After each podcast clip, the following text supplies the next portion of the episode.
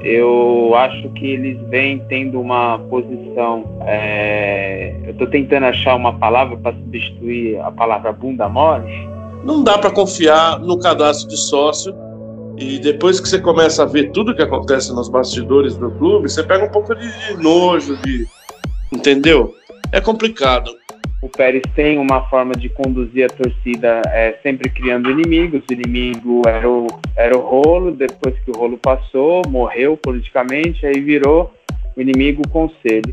Você vê alguém do CG? Os dois que aparecem hoje em dia, o Matheus, que é vereador, e o Pedro Dória, que adora viajar. Pronto, tá dado os nomes.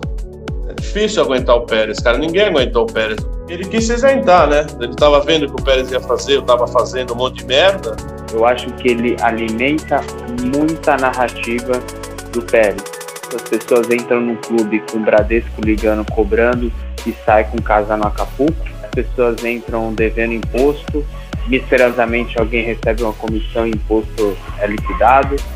Eu era um perfeito de um cabaço, essa é a verdade, tá? Fanfarrão. Uma pessoa que diz que se preparou 20 anos, mas na verdade se aproveitou do clube durante 20 anos e vai garantir a aposentadoria até dos netos. A escória do Santos Futebol Clube. Santista pra caralho. Picareta.